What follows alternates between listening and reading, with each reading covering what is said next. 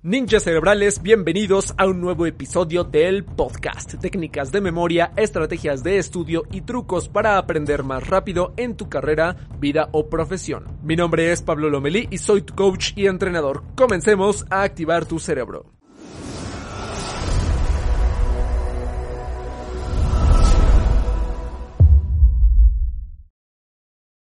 ¿Cuántas veces te has distraído justo cuando estás empezando a concentrarte? No te preocupes porque esto nos pasa a todos. De hecho, hay un estado mental que es muy buscado por todos los estudiantes o todos los profesionales que les interesa mucho ser productivos.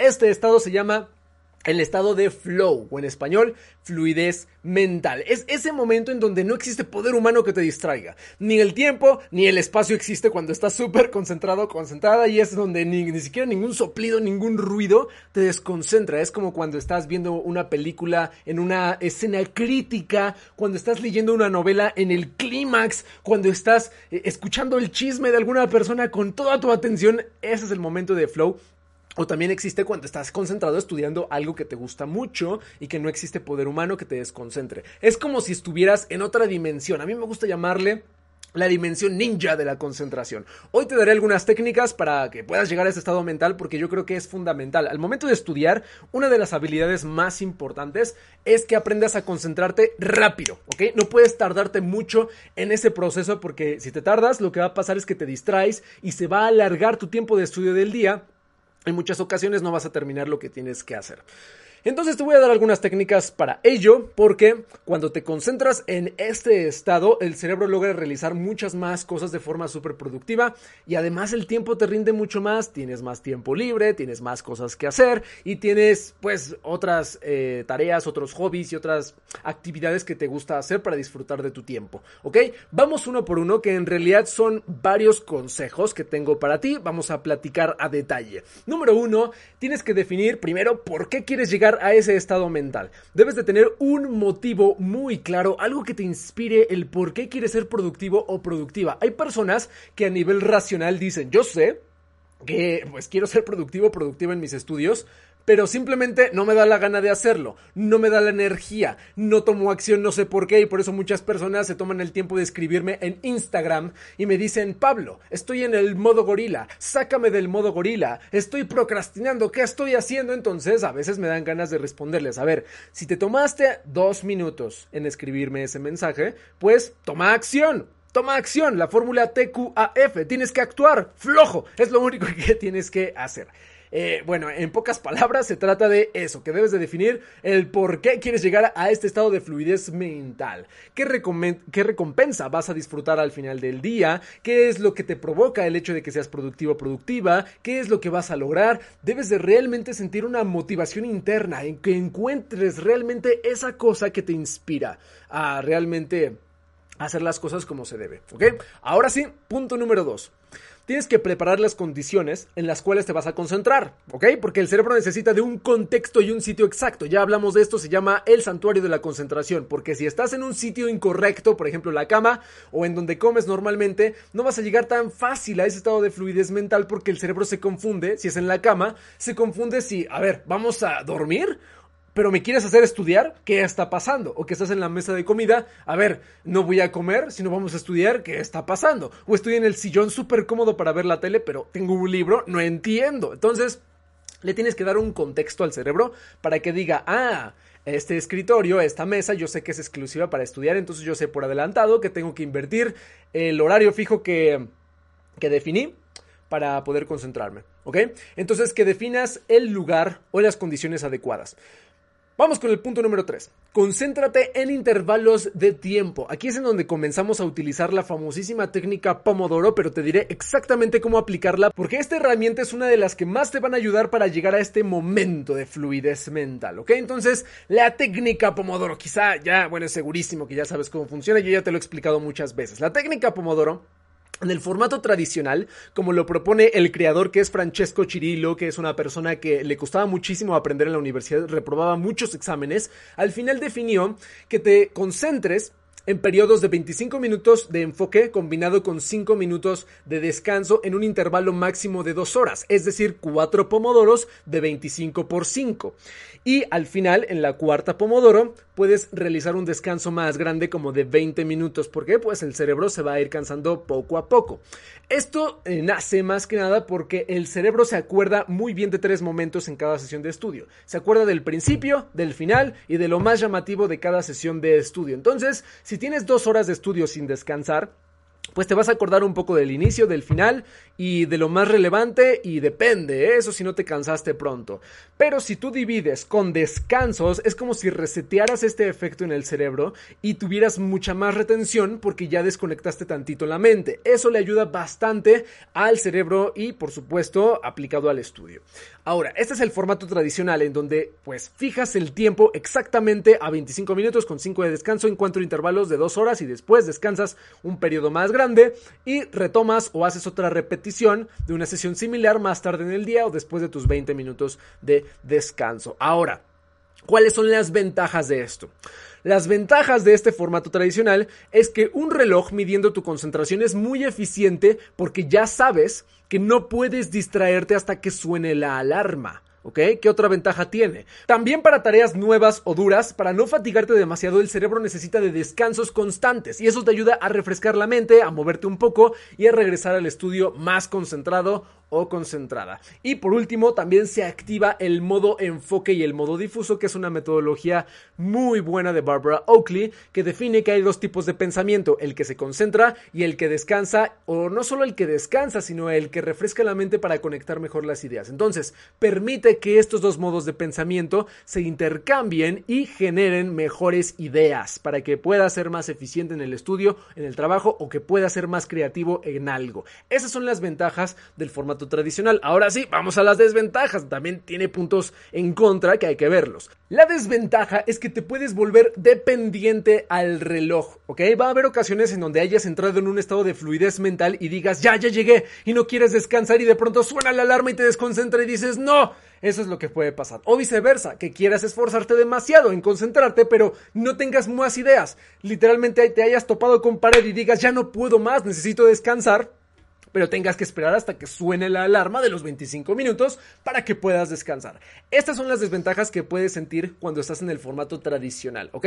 Pero para eso existe una alternativa que es la que quiero platicar contigo. El modo flexible de la técnica Pomodoro, que es también lo que algunos llaman el presupuesto de descanso. Imagina que tienes el mismo tiempo de estudio, por ejemplo, dos horas en la mañana, en la tarde, en la noche, como tú quieras, pero no vas a programar ningún descanso. Tienes que estudiar de corrido y cuando necesites un descanso, te das ese descanso y así puedes llegar a un estado de fluidez mental de una forma más sencilla. Vamos a imaginar que de esas dos horas quieres invertir 90 minutos en producción, en estudiar y 30 minutos de descanso. Entonces, te pones tu reloj de concentración a lo largo de tu sesión, tú vas a decidir en qué momento gastarse estos 30 minutos de descanso, cada que te sientas cansado o cansada o quieras refrescar la mente, ¿ok? Va a haber veces en donde pues simplemente no quieras descansar demasiado porque ya entraste en un estado de fluidez mental muy bueno y pues quieras ser más productivo o productiva en ello, pero en los casos en donde estés realizando alguna actividad pues pesada, pues dura, que te demande mucha concentración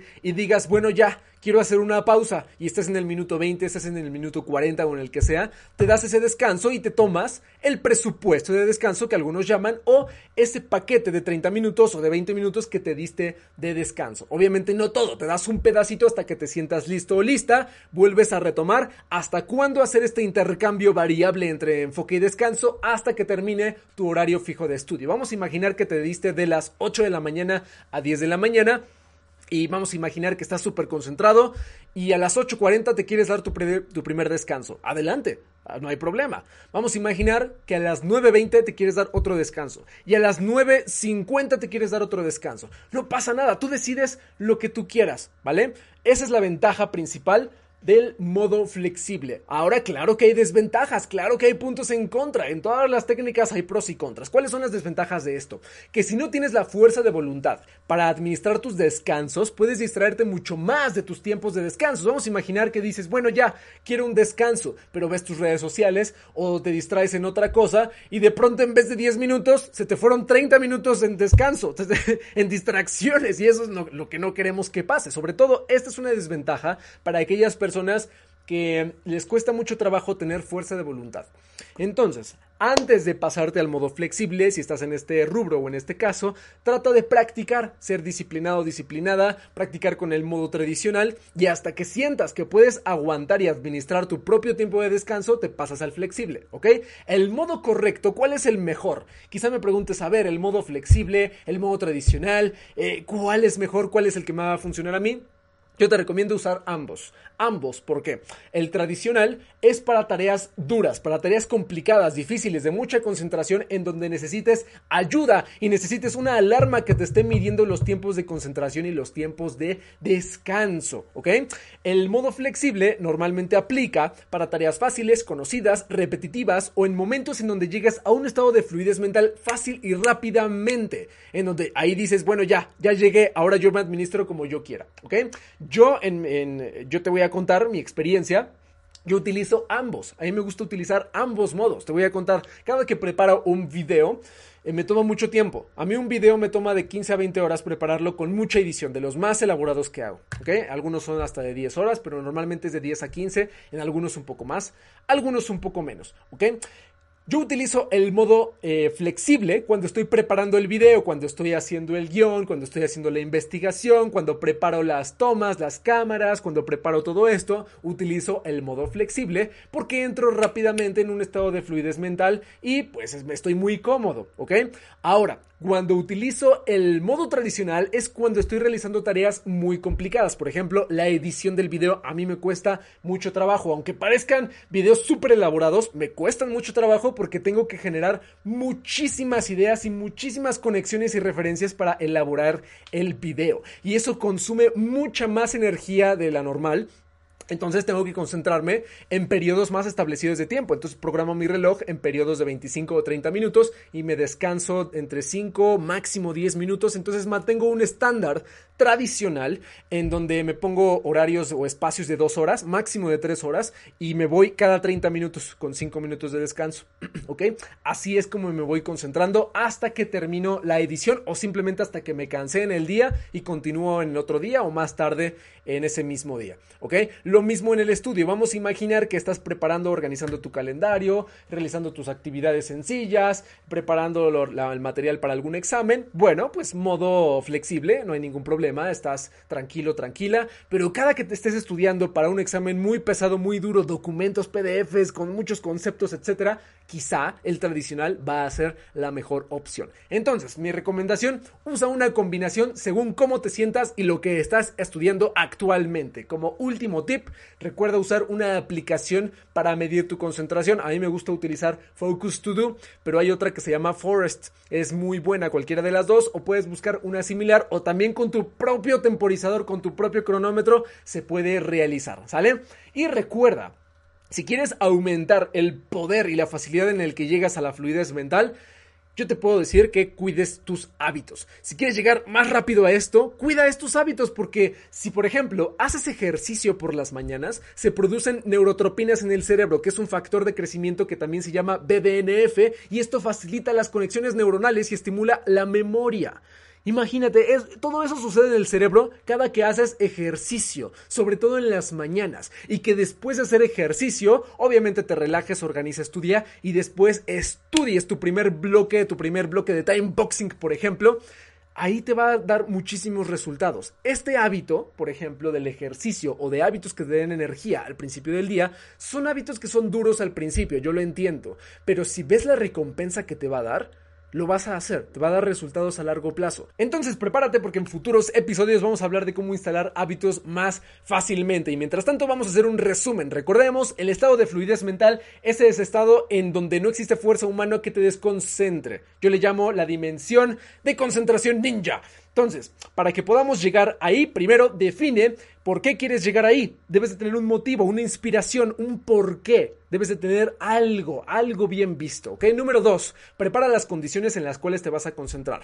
Lo más importante, el espacio en donde te vas a concentrar. Número tres, concéntrate en intervalos de tiempo con la técnica Pomodoro, en donde está el formato tradicional, en donde vamos 25 minutos de enfoque por 5 de descanso, que se puede replicar cuatro veces hasta dos horas de productividad y después tener otro intervalos de dos horas en este mismo formato. La ventaja de esto te ayuda a medirte cuando hay tareas que te cuestan trabajo. Y el segundo formato es el formato flexible, que es en donde estudias en el mismo periodo de tiempo, por ejemplo, dos, tres horas que dure tu sesión de estudio, pero tú decides en qué momentos descansar y gastarte tu pequeño bloque que te quieres dar de descanso, porque si llegas a ese estado de fluidez mental más rápido, pues tú decides en qué momento quieres hacer pausas, ¿vale?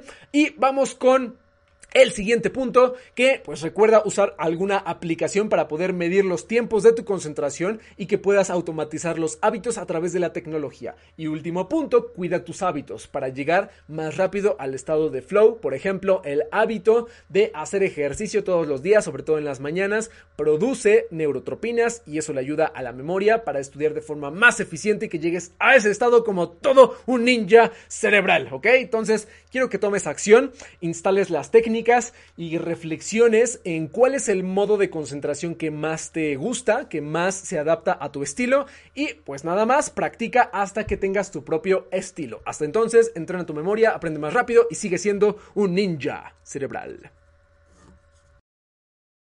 Si te gustó este episodio y te aportó valor, te invito a que te suscribas y que lo compartas con alguien que lo necesite. Y para que sigas recibiendo este contenido, te quiero dar cuatro ideas muy poderosas. Número 1. Únete al grupo de Facebook, lo encontrarás con el nombre de Mentes Entrenadas. Ahí es en donde publicamos ejercicios, lecciones y podremos compartir las ideas más poderosas de este podcast. Número 2. Enseña lo que aprendiste a alguien más para que lo fortalezcas y lo lleves a la acción en tu vida. Número 3. Te invito a participar en uno de nuestros nuestros talleres gratuitos de memoria y aprendizaje. Para que pidas tu acceso, entra directamente en pablolomeli.com diagonal taller gratuito. Para pedir tu acceso, entra en pablolomeli.com diagonal taller gratuito. Y número 4, si compartes algo que hayas aprendido de este podcast en tus redes sociales, no dudes en etiquetarme para que el equipo y yo estemos al pendiente de tus resultados. En Instagram me encuentras como pablolomeli.memoria, en Facebook como Pablo Entrenador y en Twitter como como Pablo Lomelí MX. Hasta entonces, felices aprendizajes y nos vemos en el siguiente episodio de Ninja Cerebral.